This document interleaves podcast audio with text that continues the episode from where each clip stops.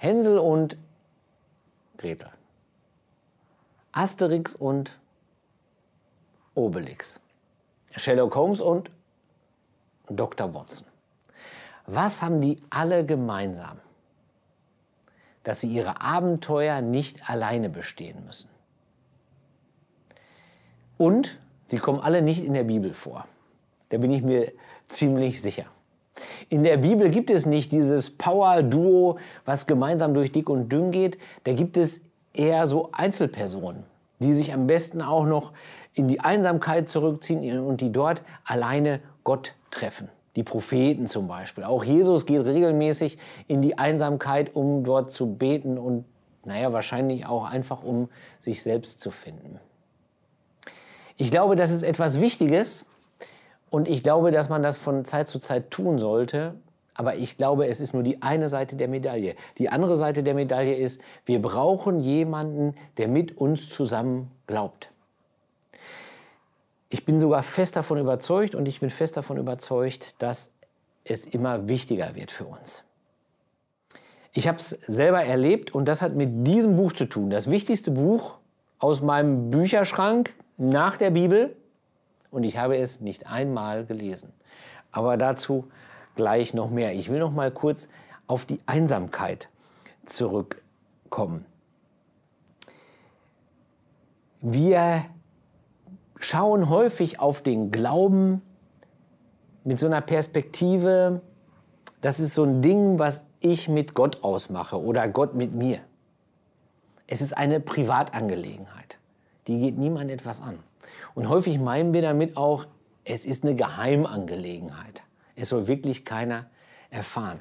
Jetzt ist das mit der Einsamkeit aber so eine Sache, die tut nicht immer nur gut. Das kriegt auch Jesus zum Beispiel mit als der Teufel ihn verführt und sagt, sag mal, dieses Sohn Gottes Ding, hast du dir das nicht vielleicht eingebildet?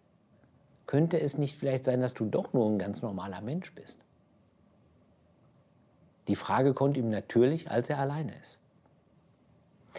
Es gibt auch eine besondere Form von Einsamkeit, die uns Christen heute häufig passiert und wahrscheinlich in Zukunft immer häufiger wird, nämlich, dass wir alleine sind unter lauter Menschen, die anderer Meinung sind eine besondere Form von Einsamkeit. Die erlebt zum Beispiel Petrus.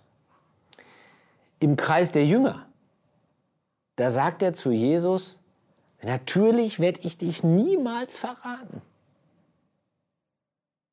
Jesus hatte ihm das da schon gesagt, noch bevor der Hahn kräht.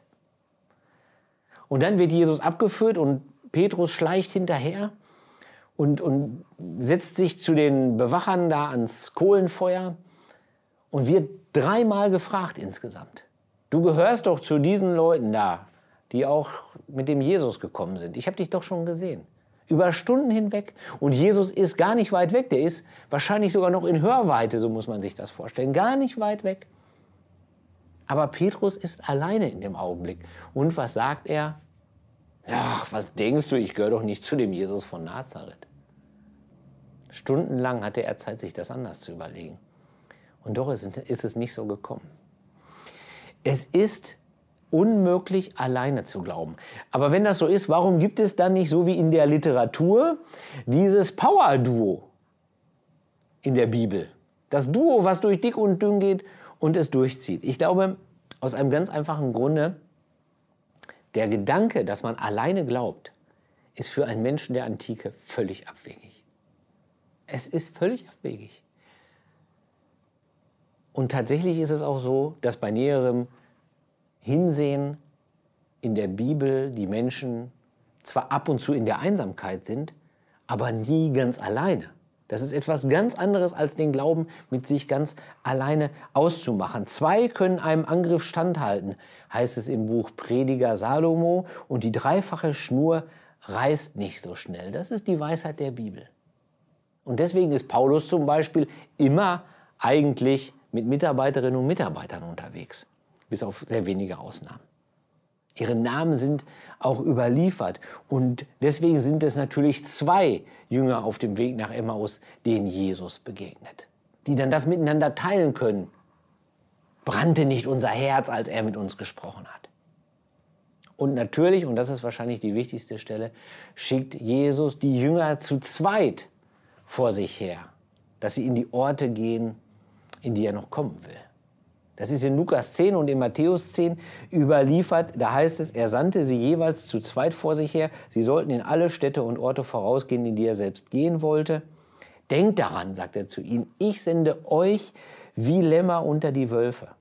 Und später heißt es dann, nachdem sie sich auf den Weg gemacht haben, dass sie jubelnd zurückkehren. Herr, sogar die Dämonen gehorchen uns, wenn wir uns auf dich berufen. Was alles möglich ist, wenn man zu zweit unterwegs ist. Unglaublich. Jetzt ist ja die Frage, was die wohl erlebt haben, die Jüngerinnen und Jünger. Das wird gar nicht so ausführlich erzählt und ich glaube, dass das gerade gut ist. Ich glaube, diese Lehrstelle, das ist die Stelle für uns. Und ich glaube, dass die Jüngerinnen und Jünger, es waren ja wahrscheinlich auch Frauen mit unterwegs. Die sind in der Bibel häufig mitgemeint, wenn es nur männliche ähm, Gruppen gibt. Ich glaube, dass diese Männer und Frauen etwas sehr Ähnliches erlebt haben wie wir. Die waren zu zweit unterwegs. Und was wird da passiert sein? Das eine haben wir schon gehört, dass es Grund gab zum Jubeln. Dass die sich gesagt haben, Mensch, ist das nicht Wahnsinn, was Gott alles in unserem Leben und in dem Leben von den Menschen bewegt, die wir treffen. Da braucht man keinen, der mit einem diskutiert. Na, bist du dir sicher, ob das Gott gewesen ist, du mit deinem Glaubensfimmel? Da braucht man auch mal jemanden, mit dem man einfach zusammen feiern kann. was wird denn noch passiert sein? Da wird sich der eine total frustriert hingesetzt haben und gesagt haben, ich habe keine Lust mehr. Ich kann nicht mehr. Ständig wird uns die Tür vor der Nase zugeschlagen. Jeden Tag zehnmal, 15 Mal. Keiner will was von Gott hören. Ich glaube, Gott gibt es nicht. Natürlich wird denen das passiert sein. Und dann wird sich der andere daneben gesetzt haben und wird gesagt haben, ja, ich habe auch manchmal meine Zweifel. Manchmal reicht das schon. Was wird noch passiert sein? Eine Jüngerin wird sich verrannt haben. Die wird gesagt haben, ich weiß, wie es schneller geht und wie es besser geht und wir machen das jetzt alles so, wie ich das will. Und dann wird die andere sie untergejagt haben, freundlich, aber bestimmt und wird gesagt haben, vielleicht bist du nicht ganz auf dem richtigen Weg. Könnte sein, dass es ein Holzweg ist. Vielleicht wollten welche aufgeben. Vielleicht wollten welche einfach nicht mehr weiter. Vielleicht waren manche erschöpft und konnten nicht mehr weitergehen. Dann haben sie das geteilt, was es gab. Und wenn es nur Schatten war und ein Schluck Wasser aus dem Bach. Deswegen brauchen wir Menschen, die mit uns zusammen glauben. Wir brauchen Weggefährten. Das müssen keine innigen Freunde sein. Das muss nicht immer eine total tiefgehende Beziehung sein. Das kann es sein. Aber es kann auch nur für einen kurzen Augenblick sein. Aber wir brauchen das. Es ist in unserem ganzen Glauben so organisiert, dass wir alles nur zusammen machen können. Wir können uns nicht selbst taufen. Wir können uns nicht selbst das Abendmahl geben. Dafür muss man katholischer Priester sein. Gut, dann geht es. Aber wir können uns nicht selbst das Abendmahl geben. Wir können uns auch nicht selbst vergeben. Das geht nicht. Und wir können uns auch nicht selbst segnen zum Beispiel. Das alles geht nicht. Und tatsächlich wird das auch durch Studien belegt. Menschen kommen nicht durch Predigten wie diese zum Glauben. Das sind wichtige Schritte manchmal für Menschen. Aber sie kommen normalerweise zum Glauben durch andere Menschen, die glauben. Es geht nicht, wir können nicht alleine glauben. Warum ist das so? Ich glaube, es ist ganz einfach so, weil der Glaube ja nichts anderes ist als der Vorgeschmack auf das Reich Gottes. Dass das Reich Gottes kommt, das ist die Botschaft gewesen von Jesus von Nazareth. Das Reich Gottes kommt. Es hat schon angefangen. Und wenn man im Reich Gottes eines nicht ist, dann alleine. Wir können nicht alleine glauben, weil wir nicht mehr alleine sind. Der Glaube ist nicht nur Glaube für mich, sondern es ist die Frage, wie wir alle zusammen glauben können. Dass ich mich Kind Gottes nennen darf, ist nicht eine Botschaft für mich, sondern wir alle sind Kinder Gottes und deswegen gehören wir alle zusammen. Deswegen ist es so eingerichtet, dass wir nicht alleine glauben können. Ich glaube, wenn du jemanden hast, mit dem du glauben kannst, dann macht das einen riesen Unterschied. Und das habe ich selber gelernt und das hat mit diesem Buch zu tun. Es heißt Unendlich geborgen Psalmmeditation für das ganze Leben von Johannes Hansen. Ich habe den Autor selber kennengelernt und wahrscheinlich ist es ein gutes Buch. Und wahrscheinlich ist es auch nicht, ähm, wie soll ich sagen, vertane Zeit, das zu lesen. Also es ist gut investiert, sicherlich darin zu lesen. Und doch äh, tue ich es nicht, obwohl ich es regelmäßig in die Hand nehme, weil ich gar nicht so weit komme. Denn ich lese immer nur die Widmung. Es ist eine sehr kurze Widmung und sie ist von Rüdiger. Rüdiger ist ein ehrenamtlicher Kurator von der Stiftung Kreativen Kirche, Kreative Kirche und er ist ein Mensch, mit dem man über den Glauben sprechen kann. Und zwar lange und tiefgründig, aber auch mal zwischen Tür und Angel. Das geht mit Rüdiger.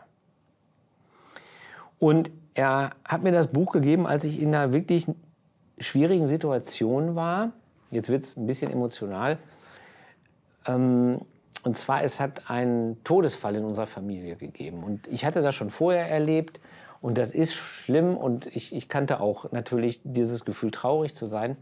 Aber wenn ein Kind stirbt, dann ist es wirklich noch mal eine Nummer schlimmer, zumindest für mich gewesen.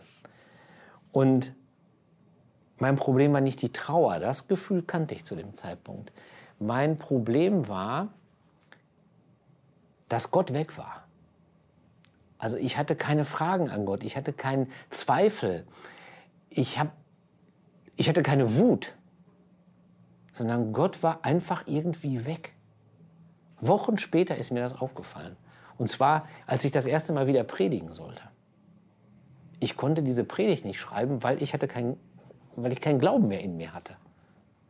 Und das ist für einen Theologen schon eine, eine wirklich gewaltige Erkenntnis, weil es ja auch Auswirkungen hat auf den Beruf, ganz praktisch. Und in dieser Situation hat mir Rüdiger dieses Buch geschenkt. Und die Widmung ist so. Da steht nur, Jesus sagt, ich habe für dich gebetet, dass dein Glaube nie aufhöre. Lukas 22, 32. Rüdiger. Kein Mann großer Worte, das stimmt. Lukas 22, Vers 32, das ist die Stelle, wo Petrus sagt, ich werde dich niemals verleugnen. Und da sagt Jesus, ich habe für dich gebetet, dass dein Glaube nie aufhöre. Ohne Rüdiger hätte ich nie verstanden, dass dieser Satz nicht nur für Petrus gesprochen ist und nicht nur für alle, die in dieser Situation sind, dass ihnen auf den Lippen liegt, ich gehöre nicht zu diesem Jesus von Nazareth, sondern dieser Satz ist gesprochen worden für mich. Und das habe ich erst durch Rüdiger gelernt. Ich kann also sagen, ohne Rüdiger würde ich hier gar nicht mehr sitzen. Ich hätte das nie angefangen auf YouTube, weil ich keinen Glauben hätte. Es macht einen riesen Unterschied, ob du jemanden hast, mit dem du deinen Glauben teilen kannst oder nicht. Wenn du jemanden hast, dann sei dankbar. Und dann pfleg das und dann benutzt das. Wenn du niemanden hast, dann mach dich auf den Weg. Ich glaube, man findet so jemanden nicht, indem man danach sucht, sondern indem man sich selbst als Wegbegleiter anbietet. Und es lohnt sich, da Mühe und Zeit und auch Gefühle zu investieren. Denn Jesus Christus spricht, wo zwei oder drei in meinem Namen versammelt sind, da bin ich mitten unter ihnen. Amen.